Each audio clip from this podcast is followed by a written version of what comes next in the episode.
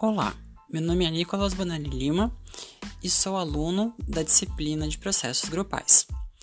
Eu estou gravando esse podcast para explicar as formas de solução de conflito grupal e vou usar como exemplo a questão política brasileira, como um exemplo de conflito grupal e formas de solução desse conflito.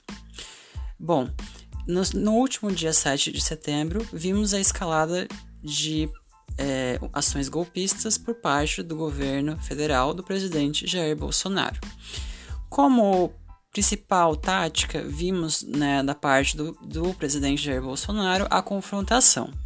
Né, ele, ele convocou atos né, é, contra a democracia brasileira e tentando ao máximo suprimir as instituições com discursos raivosos, né, ameaçando fechar o Supremo Tribunal foi uma aposta, digamos que ousada, né? Porque durante algum tempo o presidente tentou é, a, a, acomodação, né? Tentou negociar com o Centrão com as, é, e com as suas bases da centro-direita como uma forma de, se, de garantir sua governabilidade.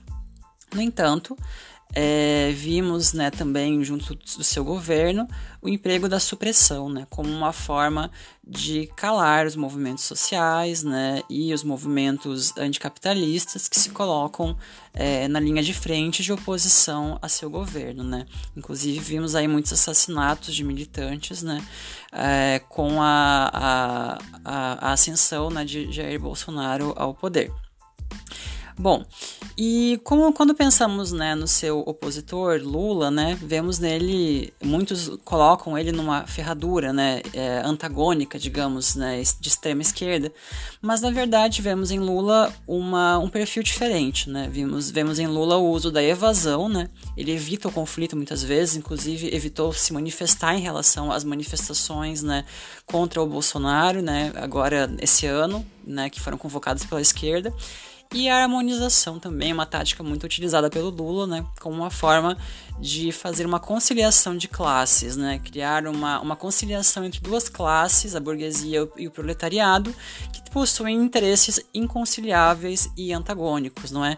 Mas a tática do Lula, de um governo de centro-esquerda, está muito mais relacionada à harmonização e à evasão do que propriamente a acomodação ou, a, a aliás, do que propriamente a confrontação, né? Como muitos associam ao que seria a esquerda radical. Por isso, não podemos né, comparar é, os comportamentos do presidente Jair Bolsonaro ao ex-presidente Lula. Enfim, espero ter sido útil né, com essa analogia. Eu acredito que é muito própria para essa questão que estamos discutindo.